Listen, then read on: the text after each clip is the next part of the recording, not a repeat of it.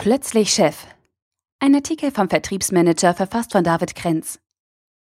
Befördert werden, das klingt fast niedlich. Doch mit dem Aufstieg zum Vertriebsleiter wandelt sich der Berufsalltag radikal.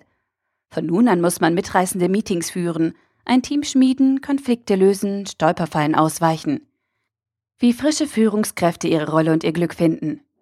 Was Markus Deixer zu seiner Beförderung erhielt? Neue Visitenkarten mit der Aufschrift Sales Manager und von seinem Chef die Anweisung, künftig ein bisschen mehr strategisch zu arbeiten. Nun hat mir keiner erklärt, was das genau sein soll. Strategisch arbeiten, sagt Deixler. Anfang 30 war er und bereits seit Jahren in seiner Firma, einem Vertriebspartner für Industrietechnik in Oberösterreich. Sein Arbeitsweg war der gleiche geblieben, alles andere fühlte sich wie umgekrempelt an. Über Nacht hatte sich mein Job fundamental geändert, sagt er. Deixler ist inzwischen 41 Jahre alt, der Kaltstart als Führungskraft fast eine Dekade her. Seine turbulenten Jungmanager-Tage blieben ihm im Gedächtnis. Rückblickend hätte er vieles anders, besser gemacht. Damit andere aus seinen Pleiten lernen, listet er seine neun größten Fehler als neuer Vertriebsleiter auf. Diese folgen am Ende des Artikels. Vom krampfhaften Versuch, jederzeit und für alle erreichbar zu sein, bis zur Unfähigkeit, sich von unmotivierten Mitarbeitern zu trennen, beschreibt er Fallen, in die außer ihm auch viele andere frische Führungskräfte tappen. Im Schnitt nach acht Jahren steigen Vertriebsmitarbeiter in eine Führungsposition auf, ergab die BDVM-Befragung Profession Vertriebsmanager 2016. Wie kann gelingen, dass dem Karrieresprung keine harte Landung und der Freude über die Beförderung nicht Frust durch Überforderung folgt? Der Schritt vom Mitarbeiter zum Manager führt nicht einfach auf eine weitere Sprosse der Karriereleiter, sondern in unbekannte Sphären des beruflichen Seins. Lauteten die Aufgaben zuvor Verkaufen, Verkaufen, Verkaufen, sind nun Meetings einzuberufen, Feedbackgespräche zu führen, die Unternehmensleitung bitte zum Rapport. Dann ist da noch der Mitarbeiter, der ein Anliegen wegen seiner Elternzeit hat, der Zank zweier Kollegen, die um denselben Kunden streiten, die Bewerbungen für die freie Stelle im Team. Angelegenheiten, von denen man vorher mit halbem Ohr im Kantinengespräch erfuhr, landen nun auf dem eigenen Schreibtisch. Mit der Bitte um dringende Erledigung. Der Vertriebler gilt seinem Wesen nach als Einzelkämpfer. Jemand, der stets nur den Abschluss vor Augen hatte, soll plötzlich Unternehmensziele, Mitarbeiterentwicklung und Urlaubspläne im Blick behalten? Da tauchte eines Tages dieser Spruch auf und blieb haften. Mach den besten Verkäufer zum Verkaufsleiter und du hast einen guten Verkäufer weniger und eine schlechte Führungskraft mehr. Dem entgegen stehen die Laufbahnen von Wirtschaftsgrößen wie Hans van Beilen, der als junger Außendienstler bei Henkel Waschmittel an Mann und Frau brachte und heute als CEO im selben Unternehmen 50.000 Mitarbeiter führt. Auch Chibo-Chef Peter Rikowski oder der scheidende Adidas-Boss Herbert Heiner lösten über den Vertrieb ihr Ticket in die Vorstandsetagen. Trainerin Eva Hönnecke kann gleich mehrere Qualitäten aufzählen, die sowohl Top-Verkäufer auszeichnen als auch bei Führungspersönlichkeiten gefragt sind. Beide benötigen die Fähigkeit, einen Draht zu sehr unterschiedlichen Menschen zu entwickeln und die richtigen Fragen zu stellen. Sie müssen empathisch und stark im situativen Handeln sein, sowie über das Selbstbewusstsein verfügen, vor Gruppen zu sprechen und den eigenen Anliegen Zustimmung und Gehör zu verschaffen, sagt sie. Auch Durchhaltevermögen sei eine gemeinsame Tugend. Ob ich einen Großkunden akquiriere oder einen Mitarbeiter entwickle, beides erfordert Geduld. Trotzdem ist der Start als Führungskraft kein Selbstläufer. Sonst würde Hönnecke vor leeren Stuhlreihen referieren. Als Karrierecoach schult sie deutschlandweit Vertriebsleiter. Die Führungsrolle verlangt, unangenehme Gespräche führen zu müssen und Entscheidungen zu treffen, für die ich viel Gegenwind bekommen kann. Vor allem bedeutet der Aufstieg, Abschied zu nehmen. Den Job, den man liebte, anderen zu überlassen. Je mehr Personalverantwortung der Manager trägt, desto weniger wird er selbst als Außendienstler auf Achse sein.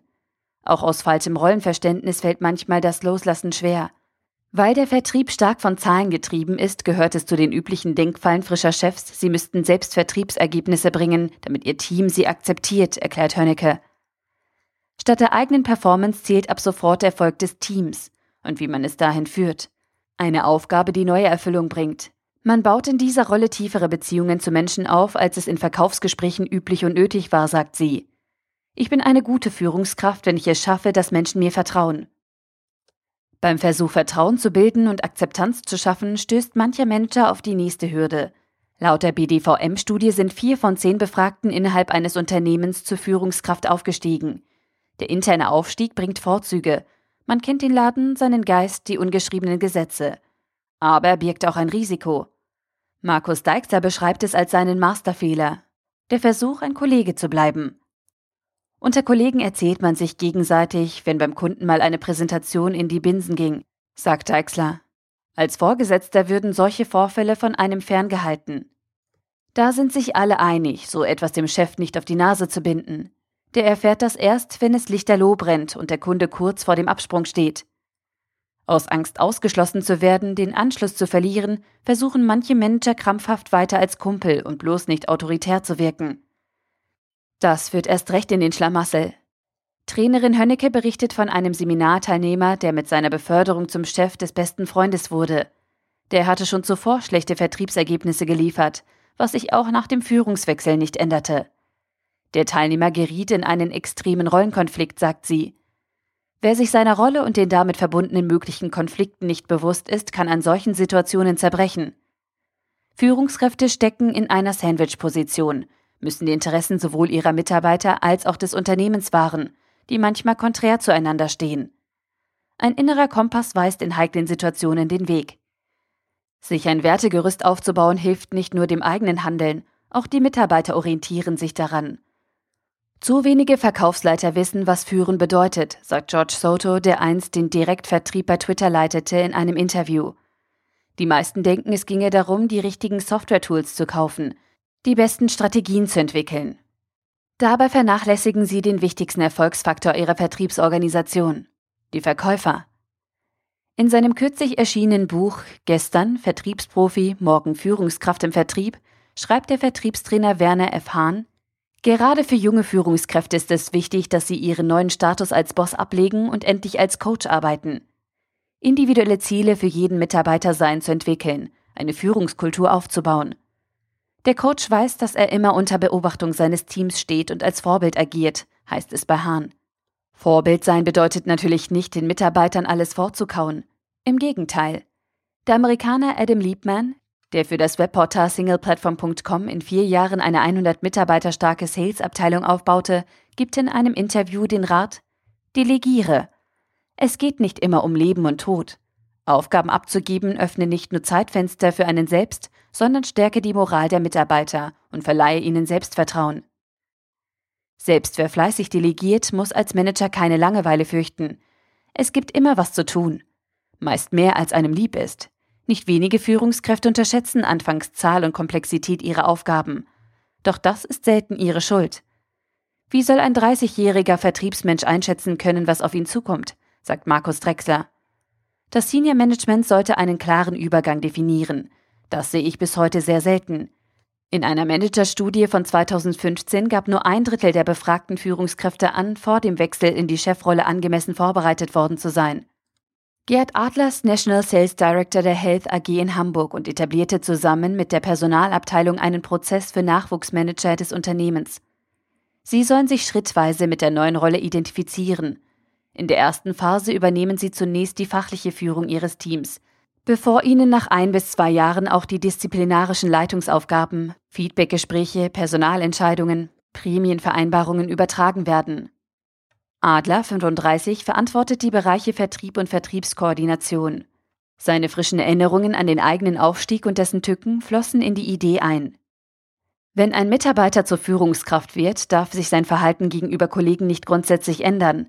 Die Akzeptanz muss er sich verdienen und in Führungsfragen eine Haltung entwickeln. Dafür soll er die nötige Zeit und Unterstützung erhalten. Was aber, wenn der eigene Arbeitgeber seiner Verantwortung zur Vorbereitung nicht gerecht wird? Dann müssen Sie die Unterstützung unbedingt einfordern, rät Markus Deixler. Er selbst habe das damals versäumt, auch aus falschem Ehrgefühl heraus. Ich wollte zeigen, dass ich es alleine schaffe. In Wirklichkeit seien die meisten Vorgesetzten froh, auf Versäumnisse gestoßen zu werden.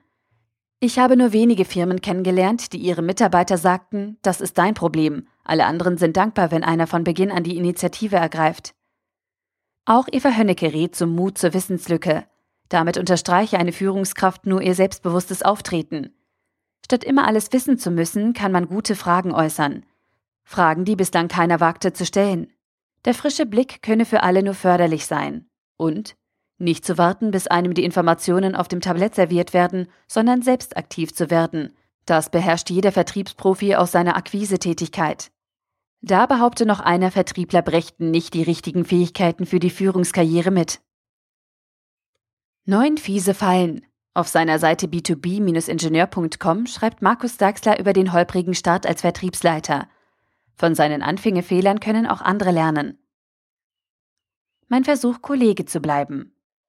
Ich hatte nicht bedacht, dass ich im Moment der Beförderung zum Vertriebsleiter über einen imaginären Zaun gesprungen war. Auf der anderen Seite stehend erfuhr ich plötzlich nicht mehr, was bei den Kollegen gut oder schlecht läuft. Mitarbeiterführung? Aufwand brachial unterschätzt. Egal ob es drei, fünf oder zehn Mitarbeiter sind, plane mindestens ein Drittel deiner gesamten Arbeitszeit ein, um dich mit der Führung deines Teams zu befassen. Ergebnisse zählen mehr als die Arbeitsweise. Ich hatte als neuer Vertriebsleiter beschlossen, alle Konventionen und die sonst üblichen Vorgaben über Bord zu werfen und mein Team einfach machen zu lassen. Hey, und das hat sogar herrlich funktioniert. Naja, zumindest teilweise. Ständige Erreichbarkeit. Sie brauchen Zeit, in der Sie anspruchsvolle Arbeit erledigen, produktiv und kreativ sein können. Und Sie dürfen Ihrem Team durchaus zutrauen, auch eine Weile ohne Sie auszukommen. Alle Aufgaben erledigen wie bisher.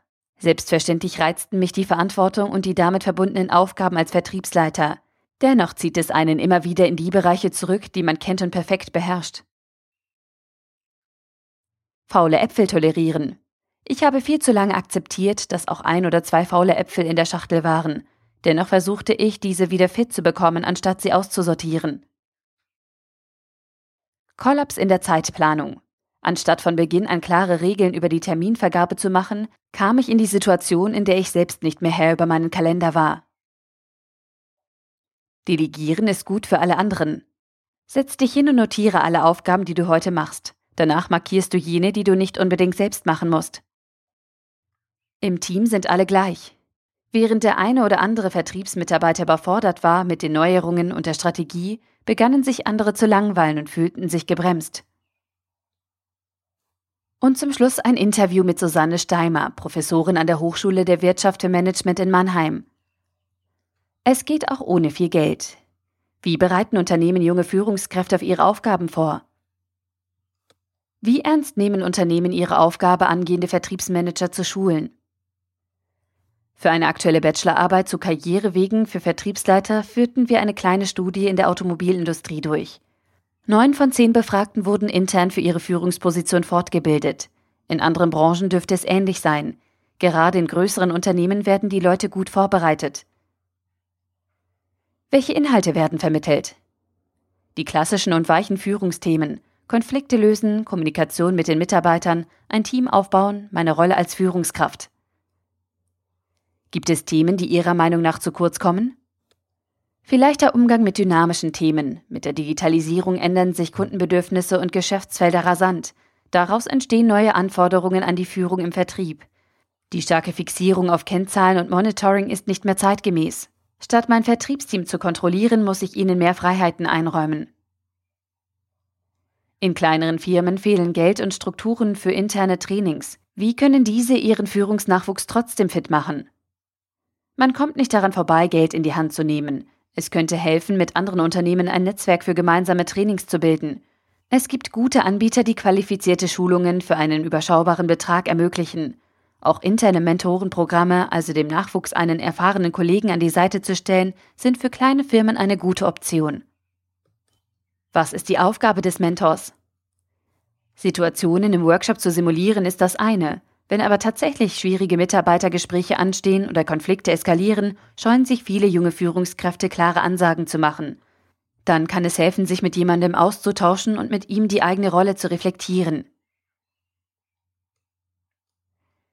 Der Artikel wurde gesprochen von Priya, Vorleserin bei Narando.